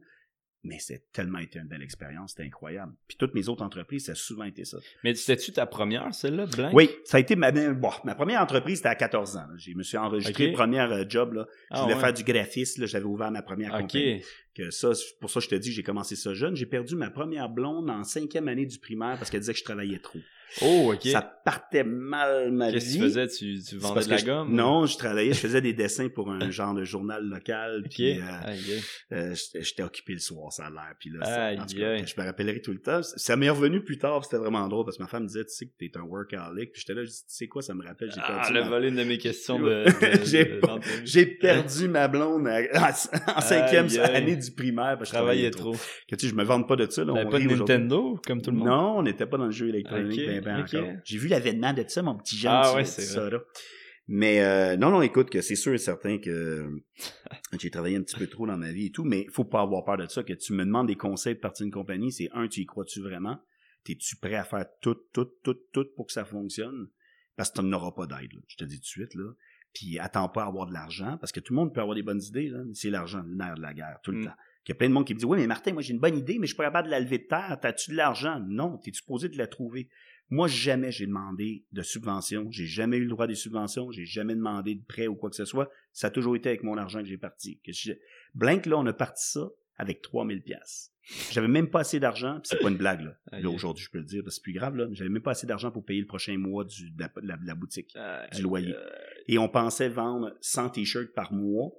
On s'était donné ça comme chose qu'on était là comme, wow, on va-tu y arriver à payer le loyer? On dit, pas grave. Qu'on a plus le 3000, à la place de payer le loyer avec, on a demandé un break d'un mois, on a fait de l'inventaire à la place, mais on a vendu 100 t-shirts par jour quand on a ouvert. Parce qu'on a eu un article pleine page dans le journal Le Voir, qui n'existe malheureusement plus aujourd'hui, Hein? mais qui avait fait un peu. article sur nous disant Noël éthique et euh, local, puis c'était pleine page sur les vêtements blancs qui ouvraient. Écoute, on a vendu 100, 150 t-shirts par jour à la boutique, que là, c'est sûr que le mois d'après, on a réussi à payer nos loyers. Wow. Mais c'est comme ça qu'on a parti avec 3000 pièces dans les poches. Que, tu sais, un vrai. risque, là, quand même. Écoute, être entrepreneur, tu sautes en parachute, tu checks si tu l'as après, là. Tu sais, je veux dire, c'est, t'as pas le choix, là. Ok. Tu, il faut que tu te lances si tu y crois, parce qu'il y a personne d'autre que toi-même qui va croire à ce projet-là viscéralement. Ouais, ouais, si ouais. toi, t'es pas capable de faire ces, ces efforts-là, puis de t'en foutre de ce que les gens pensent, si toi, t'es convaincu que cette idée-là, c'est elle qu'il faut que tu fasses, qu'il y a un besoin, que tu fais tes études un peu, voir y a-tu un besoin? Si tu me dis que tu ouvres un restaurant demain, je vais dire, dude, come on, il y a d'autres choses à faire qu'un restaurant. Puis encore là, peut-être qu'il y a de la place pour un restaurant, mais lequel? Ouais, ouais, ouais. Analyse, s'il te plaît. Mais il y a tellement de d'opportunités, surtout dans notre coin. Puis je fais un appel à tous, faites le move, venez habiter avec nous. Écoute, on a un beau coin où ce que Colin, il y a plein d'opportunités, plein d'ouvertures, plein de possibilités. Ok. Wow. C'est une belle leçon, ça. Hashtag euh, fait le move. Hashtag fait le move. Deviens entrepreneur. Euh, fait que t'avais ça en toi un peu. Ben écoute, je pense que c'est de famille. Mon père est comme ça, mon frère est comme ça aussi, que je pense que génétiquement, j'ai eu ce virus-là, malheureusement. Mais, euh, tu sais, puis je le souhaite pas, là. Je veux dire, mon fils, présentement, ne semble pas l'être, puis je suis comme content, on dirait, parce que c'est comme une maladie aussi là je veux dire puis c'est tu sais on voit ça glamour là tout le temps là mais c'est pas toujours glamour d'être entrepreneur puis c'est tough puis tu sais des burn-out tu vas en faire plus qu'un dans ta vie si tu pars plusieurs compagnies surtout euh, puis euh, tu vas mettre ta santé en, péril tu vas perdre des coupes euh, tu vas défaire des familles euh, tu sais, je veux pas, je veux pas être négatif non plus là, ça sonne pas super, mais je veux dire c'est une réalité que je trouve que, tu sais, si tu es sur LinkedIn là, tout le monde est bien beau, tout le monde est bien bon, puis tout le monde est rendu au sommet de leur carrière. Moi, ça me fait beaucoup rire parce que y a beaucoup de ces entrepreneurs là, tu te dis, pas sûr que tu es encore capable de payer ton loyer à la fin du mois avec ta compagnie, mais ça a l'air gros tout, ça a l'air super beau. Moi, je trouve qu'il y a un manque d'honnêteté un petit peu à ce niveau-là j'ai fait partie de la même game où ce que tout le monde pensait que Blank j'étais rendu millionnaire avec ça parce que tu sais puis euh, hey, il est où ton gros char? Puis tout le j'étais là, non, non, je me verse 50 000 par année, puis je suis chanceux en maudit d'avoir ça ah en ce moment, tu sais. Que faut, faut, j'ai jamais prétendu être plus gros qu'on l'était, mais c'est sûr que quand les médias embarquent à un moment donné, tu sais, comme Blink, on a eu peut-être 200 articles à notre sujet. Euh, Cabine Sutton, quand j'ai parti Cabine Sutton, c'est presque 300 articles qui s'est écrit à notre sujet. Les gens pensent que Cabine, c'est une grosse compagnie. Je suis tout seul aux commandes de cette compagnie. Je le dis tout, bien honnêtement, là une toute petite compagnie, j'ai quelques employés qui travaillent euh, partiel, puis le reste c'est tout moi. Puis je dis non, c'est pas si gros que ça, pas en tout, mm. mais c'est juste parce qu'on a eu beaucoup de visibilité, les gens voient ça comme d'une autre ampleur, mais c'est tout petit là. Ouais, mais toi, tu verrais-tu être genre PDG d'une compagnie euh, de 6000 employés? Non, euh? absolument pas. Moi, j'aimerais connaître. Toi, moi, le chiffre magique pour moi, c'est à peu près ce que j'avais en dernier chez Blank, puis que j'ai eu comme équipe aussi de gestion dans le temps. Euh, 25, 30 employés, une belle petite famille. Tu connais les noms, tu connais le nom des enfants, des chiens, euh, tu sais leur situation. Moi, des numéros, je serais pas capable. Okay. Euh, en tout cas, c'est pas mon style à moi. Tu me connais un peu. Là. Je suis quand même assez sociable de nature. Puis, euh, je, comme, je connais tout le monde vite quand j'arrive dans une place de pas être capable de dire euh, travailles-tu pour moi cette personne-là ou pas, je serais pas capable. Je serais pas capable. À moment donné, tu te perds aussi, on dirait là-dedans. Il y a quelqu'un à quelque part qui fait rien, c'est sûr. Ben écoute. Sur 6000 crimes, tu peux pas avoir tout Ou tu délègues, délègues, délègues, délègues, là, t'es rendu. Ben c'est sous-délégué, là, puis c'est là que t'as 50. mon père, il travaille pour Bombardier, là. Oh boy. Puis je suis comme ton patron, il y a un patron, il dit ouais.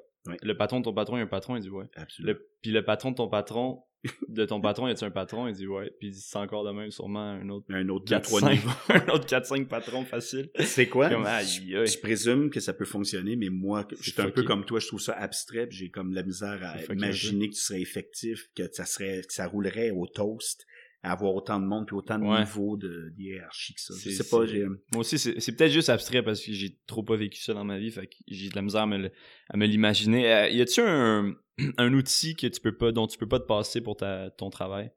Oh, un outil, ben c'est sûr, là, on, on compte pas les emails et euh, le web en général, là. Moi, je te dirais que euh, je suis encore un gars qui utilise pas mal Pinterest, je te dirais. Quand j'ai des idées en tête un peu ou de quelque chose, que un concept de base, genre, je vérifie souvent sur Pinterest. Euh, un, ça existe-tu? Deux, euh, à quoi ça ressemble? S'il y a des gens qui l'ont fait? Puis après ça, je me montre des boards, mais tu sais, c'est souvent des boards privés, là. Mais tu sais, cabine, on, je développe beaucoup, beaucoup Pour des idées... Pour des idées de base. Pinterest, ah, j'utilise encore, je sais fait mon oncle un peu. Tu sais, mais c'est vraiment, je trouve, très bien fait. C'est simple, puis au début, Pinterest manquait un peu de matériel, mais là, avec les années, c'est devenu vraiment immense. Que tu as toujours, à quelque part, quelqu'un qui a mis une image de quelque chose que tu avais en tête un peu, que tu dis, Oh, justement, je suis pas le seul à y avoir pensé. Et toi, c'est surtout pour l'intérieur de tes chalets, de tes. Ben, ça peut être en design, ça peut être l'idée de base, l'idée d'un bâtiment, ça peut être l'idée d'un hôtel. Comme là, tu sais, depuis ce temps-ci, c'est sûr, j'observe énormément le boutique hostel de phénomènes à travers le monde, parce qu'on en a pas ici encore, mais on en a beaucoup en Europe, euh, aux États-Unis aussi maintenant. Que donc, moi, je regarde beaucoup ce qu'ils font depuis ce temps-ci, dans le décor, euh, c'est quoi leur philosophie en arrière de ça, et les expériences. Tu sais, moi, je dis, je veux vraiment que notre hébergement se tourne autour des expériences. Comme la route des bières en est une. Bientôt, mon nouveau projet est une autre expérience qu'on va ajouter à ça. On a euh, un paquet d'expériences que je suis en train de développer pour justement prendre en main les gens qui arrivent. Les gens veulent vivre des expériences. Ouais, les ouais, gens ouais, maintenant veulent plus payer 200 pièces pour une chambre. Ça leur dérange pas parce qu'ils vont dormir une 4 heures dedans anyway. Ben. Qui préfèrent payer moins cher sur une chambre et de mettre 100 pièces sur une bouteille de vin qui avait de l'allure au Mhm. restaurant ou de justement vivre une expérience de euh, je m'en vais monter de montagne, je vais pas me pitcher en deltaplane, je sais pas quoi, mais l'expérience est beaucoup plus importante que Ben oui. l'hébergement. Que c'est l'idée derrière le- les beaux hostels, c'était vraiment ça d'arriver avec un hébergement abordable mais que plein de monde ont plein de choses en commun, puis là, tu les prends en main, tu te dis, ben écoute, si ça te tente demain de prendre l'autobus, on va voir trois microbrasseries, ou va prendre un déjeuner euh, brunch, euh, le boho brunch dans un vignoble. Mm. Il y a toutes ces choses-là qu'on est en train de, de- de développer. Que donc, moi, c'est c'est là-dessus que je recherche beaucoup en ce moment, c'est sur les expériences. Ok, ok. Ouais. Euh, est-ce que t'aimes ça, toi, avoir des, des temps libres ou est-ce que t'en as des temps libres? Euh, je n'ai eu beaucoup dans les trois derniers mois à cause de cette chère COVID. Je te dirais que j'avais jamais de temps libre avant. Ah et non, non, j'ai jamais, je travaille 7 jours sur 7. Ma moyenne d'heures de travail a toujours été autour de 75 et 85 Aïe. heures de travail. Ok. tu sais. Et j'ai pété aux frettes euh, en automne dernier. Euh, certains des gens de la brasserie m'ont vu sortir en ambulance. Euh, mon dos m'avait euh, lâché tout simplement. J'étais rendu au bout du rouleau avec euh, tous mes projets et tout et tout. Et c'est là que j'ai commencé à réfléchir un peu que, ta minute, la santé est peut-être plus fragile qu'on le pense. Ouais. Puis euh, que le travail, c'est bien beau, mais il n'y a pas juste ça dans la vie. C'est un classique, ça semble encore mon oncle, là, ce que je dis, mais moi, c'est là que j'ai eu les awakening. Puis là, avec la COVID, ben, c'est là que j'ai été obligé de ralentir, puis même d'arrêter, parce que Ouais. j'avais beau essayer de faire Mais ce non. que je veux. À part de ça devait pas rembourser- marcher tant que ça, les, les non, au début, je tournais en rond en tabarnouche, je me demandais quoi faire de mes journées. Après ça, je me suis garoché dans le jardinage, j'ai fait un jardin, puis j'ai rénové la maison. Mais à un moment donné, je me suis rendu compte que c'était le fun d'avoir du temps libre aussi. Puis là, c'est là que je m'en vais. Vers où je m'en vais, c'est ça. C'est un, automatiser au maximum mes entreprises pour que ça prenne le moins de jus possible. Et deux, de prendre le temps de bien faire les choses. Mm. Le slow made, moi, je Ouais. me concentre là-dessus. Mon prochain disais, projet. recentrer peut-être aussi. euh, Exact. Recentrer aussi les activités parce qu'au début, j'étais un peu éparpillé, même si c'était toujours en hébergement, mais là, quand tu es rendu avec euh, gestion d'une trentaine d'unités, là, c'est bien différent de Mm. juste se concentrer sur un hôtel. Ouais. Puis avec l'agrandissement de l'hôtel qu'on vient de faire en achetant le bâtiment à côté, ben là, ça, je voulais me concentrer là-dessus aussi. Ok. Donc ça, tu l'as répondu, t'es-tu workaholic? Oui. Oui. Malheureusement, oui. Puis j'ai, euh, ça serait niaiseux d'essayer de te le cacher. Ok. Ouais. Ok. La question qui déchire. Euh, c'est l'heure de la question qui déchire, Martin. Oh! Ta, ta, ta, ta. Euh, Est-ce que l'argent fait le bonheur? Absolument pas. Non. Non. Mais même euh, un certain niveau. Non. Moi, Ok. Je te dis tout de suite, non. Je viens d'une famille qui était quand même assez euh, aisée, même si mon père travaillait fort toute sa vie. Je veux dire, à un moment donné, il, a- il- il est arrivé à ce qu'il voulait, je présume. Mon frère aussi, quand même, euh, mettons, confortable. Et moi, j'ai toujours été le mouton noir de la famille qui, aussitôt qu'il y a de l'argent, partait à une autre compagnie. Des fois, ça marche, des fois, ça marche pas. Parce que là, on a parlé de, de, de mes euh, de Succès. compagnies, des succès, mettons. Ben, succès encore là, c'est très, euh, c'est très vantard. Mais mettons des choses que j'ai, des accomplissements pour moi ouais, personnels que j'ai ouais. trouvé ça bien. Mais il y a des places où je me suis cassé la gueule en trois mois avec une compagnie avec une perte de 50 000 pièces sur une carte de crédit que tu payes 800 pièces d'intérêt par mois pendant des années de ton erreur. Ça, on n'en parle pas trop devant Non. le micro, mais regarde, moi, ça me dérange pas en parler parce que sais, il y a un phénomène aux États-Unis en ce moment que, tu sais, nous autres ici, quand quelqu'un fait faillite, c'est une honte et tout le monde capote, dit, ah ouais, mais lui, il a fait faillite, puis là, t'as plus le droit au crédit, t'as plus Ouais. le droit à rien. Aux États-Unis, la question est différente maintenant. Quand tu vas chercher ou tu veux partir d'une compagnie, aux États-Unis, ils te demandent combien de faillites t'as fait. Parce que si tu es encore debout, puis tu veux réouvrir encore après tout ce temps-là, puis tu as eu des essais, puis des erreurs, mais c'est normal. que Tu sais, je te dis pas que c'est la, la clé du succès, mais il faut pas avoir peur de se casser la gueule non plus. Tu sais. Tu disais tantôt un, un- Ouais, ouais, un ouais. truc, là, si quelqu'un veut se lancer en affaires, si t'as peur de te casser la gueule, tu partiras jamais. Si t'as peur de te blesser au gym, tu iras jamais Ben t'entraîner. non. si t'as peur, euh, bon, c'est ça, exact. Que donc, Mm. ça, c'est la première chose. Que donc, pour moi, euh, c'est ça. Ça a été, faut pas avoir peur de se perdre la gueule, de se péter la gueule. Moi, je me suis pété la gueule à quelques reprises. Quand même pas si pire sur le nombre de projets que j'ai eu, mais je veux dire, euh, puis je peux me péter la gueule encore régulièrement, ça c'est sûr. Ok. Mais tu es quand même d'accord pour dire que ça prend un certain niveau tu sais, d'argent de base pour. euh, Moi, je te dirais que c'est juste pour au moins avoir de la bouffe sur ta. Ben ça c'est sûr, mais ta bouffe, c'est quel genre de bouffe que tu veux avoir, Ouais. c'est combien de fois par jour tu veux manger? Ouais. c'est niaiseux ce que je pose là, puis on commencera pas à parler du prix de combien ça coûte de nourrir une famille par jour. Là. Je- tout le monde a son prix. Là, puis, sauf que si tu attends après l'argent pour être heureux, tu le sauras jamais. Ok. Puis Si tu attends d'être riche en partant à ton compte, tu le sauras jamais. Mhm. Et partir une compagnie, c'est cinq ans. Donc, c'est cinq longues années où les trois premières années, tu broyes ta vie, puis tu sais pas ce que tu fais. Quatrième, tu commences à comprendre peut-être quelque chose. Et cinquième année, là, tu te dis, ah, si c'était ça les quatre premières années de merde que j'ai mangé. Par contre, seulement environ 5% des compagnies au Québec résistent après 5 ans. Wow. Que donc, c'est là où ce que tu me parles d'argent, je l'ai jamais vraiment fait avec mes compagnies. Encore aujourd'hui, je paye mes affaires, j'ai mon petit salaire de base qui me permet de payer ma maison, mes affaires. Mais, tu sais, moi, je suis pas un gars qui voyage énormément, malheureusement. Mm. Tu sais, moi, des gens qui s'en vont en Europe, mes Ouais, chums ouais, qui ouais, mettent ouais. 10 000 dans un voyage, cool. Moi, je trouve ça le fun pour eux autres. Moi, je l'ai jamais fait. Par contre, ben, 10 000, ben, moi, je l'ai pris puis j'ai reparti une compagnie avec, ou j'ai réinvesti dans ma compagnie parce qu'on était en train de crouler, ou, mais c'est ça. Mais, C'est un mode de vie. hein. c'est un mode de vie. Ouais. Mais je te dirais, puis tu sais, mon auto, ben, c'est pas un moto de l'année. Puis je m'en fous de mon linge, je suis toujours habillé pareil, tu le sais. Toujours le même t-shirt, puis la même de paire de jeans sur le dos. Est propre, par contre. Mais tout ça pour dire que c'est vraiment, ça dépend ce que tu veux faire. Mais l'argent ne fait pas le bonheur, ça, j'en suis convaincu. Puis euh, j'ai connu plein de gens hyper riches dans la vie qui étaient hyper malheureux puis qui avaient pas de vrais amis parce que tout le monde qui était autour d'eux autres c'était pour leur cash Ouais. puis moi je préfère être cassé mais avoir des bons chums prendre une bière quand on a le cash pour puis regarde on la savoure cette bière là, Mais tu sais, ce que je trouve, moi, c'est. Tu sais, j'ai jamais eu d'argent, mais je n'ai déjà eu plus que d'autres d'autres fois. c'est sûr Quand j'en ai plus, j'en dépense plus. Et quand j'en ai pas trop, je dépense pas trop. Mais tu sais. moi, je, là encore quelques années, mettons, rec- reculons dans le temps que j'avais une job pour quelqu'un d'autre, là, puis que je faisais les six chiffres, là. Ben là, tu sais, j'avais la grosse cabane, mais j'avais le gros char de l'année, j'avais ouais, du gros ouais. linge, puis j'avais plein de cochonneries que j'avais pas de besoin.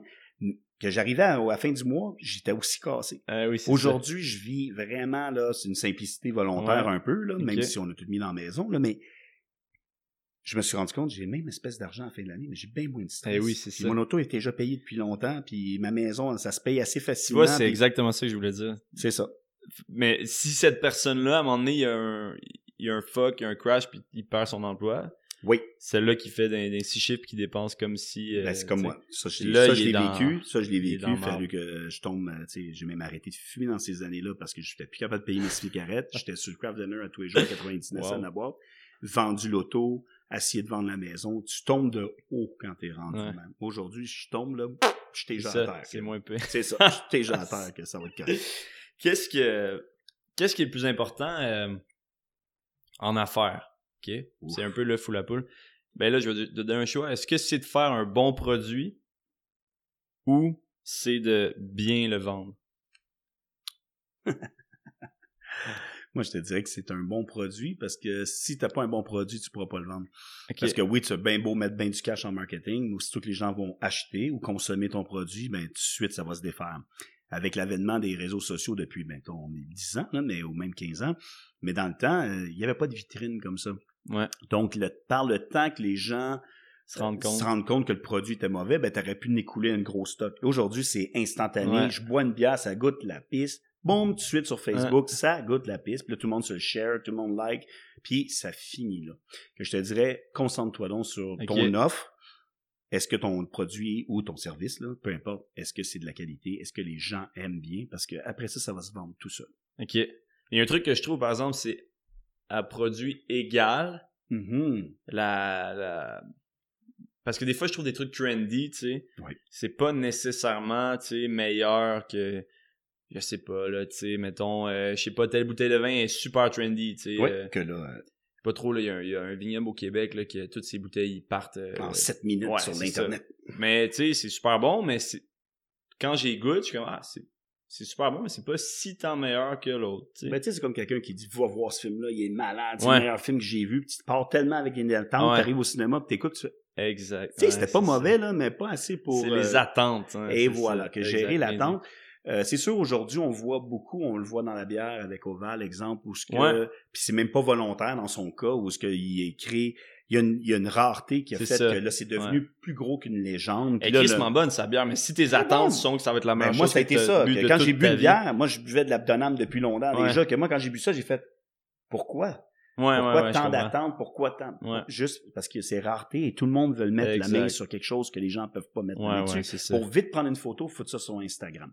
Que, tu sais, ou sur TikTok maintenant. Mais c'est ça. Ça, Mais moi, je te dirais, si cette bière-là était vraiment pas bonne ou le vin que tu parlais tantôt, s'il était vraiment pas Ouais, bon, non, ben, ça. ça aurait, ça aurait pas monté à ce niveau de rareté, de, de, de hypeness, là.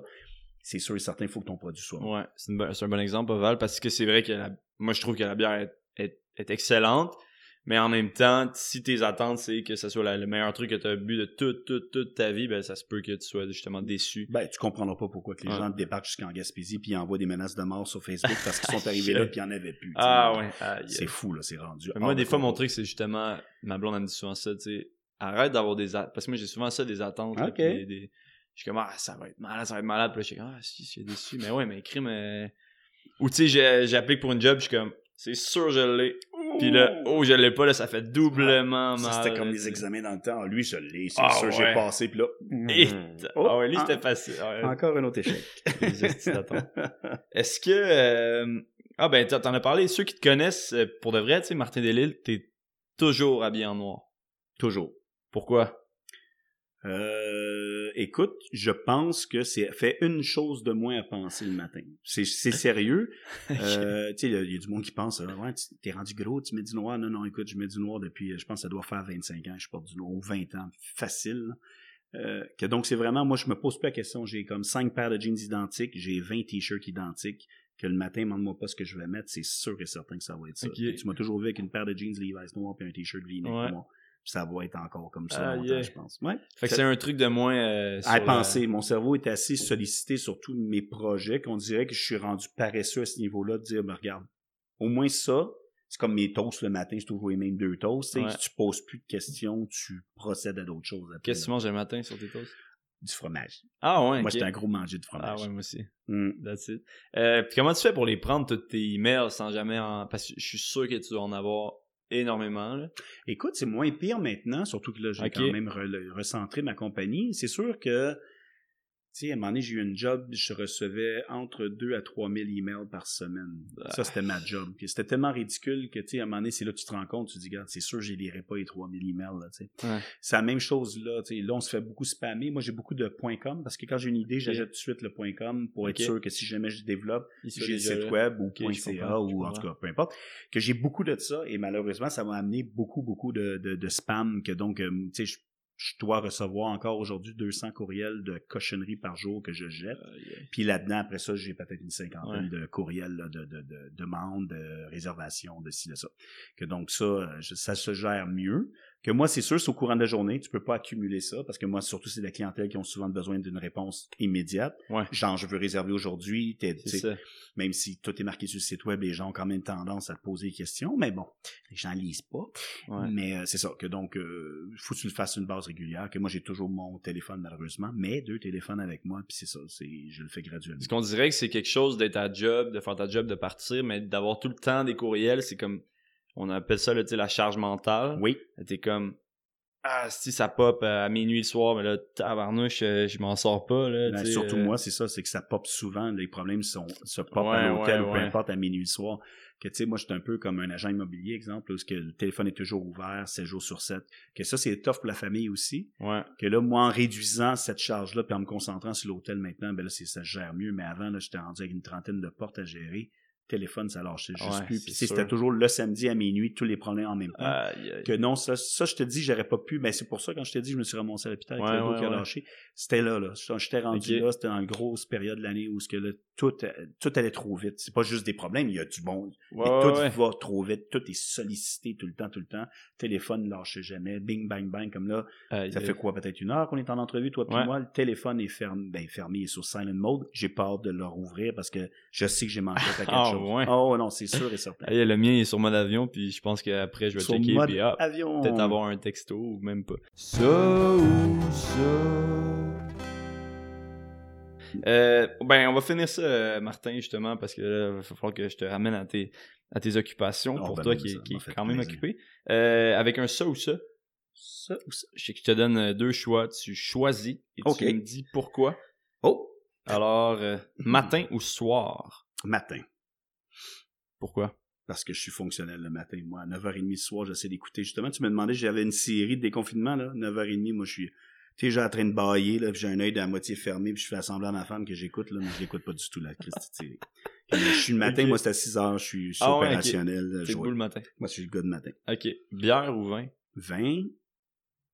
Hmm, Vodka, non, c'est pas dans le choix. Non, pas dans le choix. 20. Ok, vin. Euh, patron ou employé?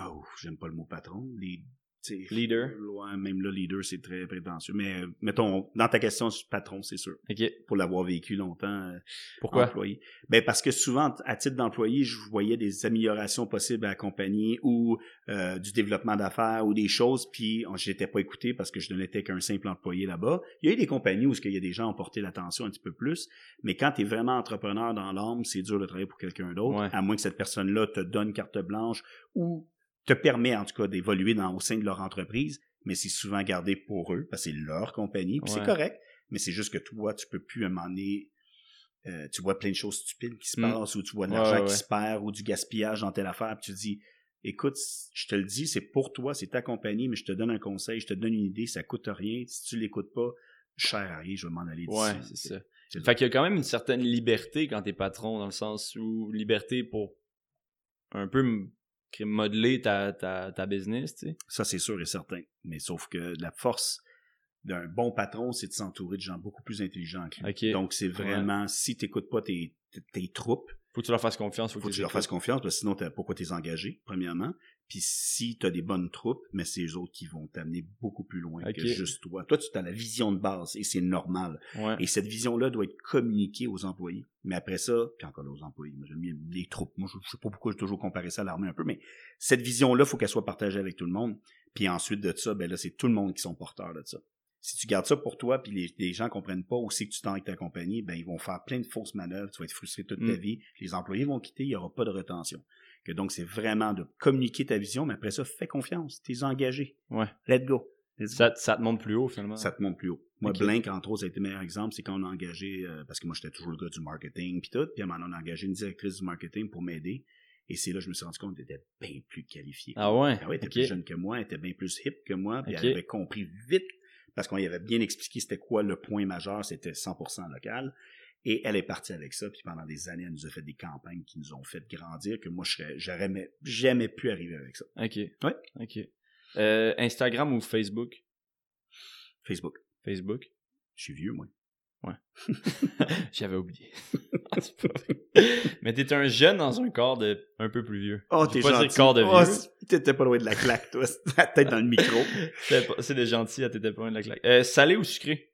Salé. Salé. Oh, des chips, chips, chips, chips, chips, Chip, chips. chips. yeah. Mm. Lesquels? Ta saveur, là, de Oh, chip. moi, c'est sel et vinaigre de Malte Ah, ouais? de Miss Vicky. Ok. Ça, là, tu me mets ça en dessous du nez, je suis fait. Ça, faut pas que t'aies des petits bobos dans la bouche. Non, parce que ça- t'en as plus après. Ah ouais, c'est ça, ça décape. Euh, hot dog ou hamburger? Oh, un bon hamburger, c'est sûr. Je suis un gros passionné de bœuf. Ok. La, la question de la fureur, t'aimes mieux danser ou t'aimes mieux chanter? Danser, je présume, ouais. C'est le seul exercice physique qui me reste. Ok. Et euh, finalement, 5 à 7 ou closer le bar? Oh, 5 à 7, for sure. Ça, Ok. pour moi, c'est le meilleur temps. Après une journée de travail, même si je finis pas à 5 heures, là, mais je veux dire, c'est le, le, le sentiment de l'accomplissement. T'as fini, Ouais, ouais, ouais. vodka sur glace, boum, tu relaxes avec tes chips. Et ça, c'est le bon moment pour moi de la journée. Puis en même temps, tu reviens pis t'es pas trop euh, Et voilà. scrap le lendemain. Ouais, à moins que tu te perdes le contrôle, que tu pas soupé, puis là, ton 5 à 7 se finit à minuit. Là. Ouais, c'est ça. Oh, Trop souvent, c'est arrivé, malheureusement. Ok. Je vais prendre euh, ça en note parce que moi, j'ai toujours été un peu plus closer le bar, mais là, je pense qu'en vieillissant, je me rends compte que Tu vas voir, il y a des choses qui changent. ça jeune. commence à être tough les lendemains. Écoute, merci Martin. Ça m'a fait plus que plaisir, Jules. C'était vraiment le fun. C'était cool de venir euh, te voir ta petite, euh, ta petite fermette euh, de Ben oui. d'Anam. Puis euh, on se recroise bientôt, c'est sûr. Pour une autre petite bière. à quelque Yes sir. Ciao Martin.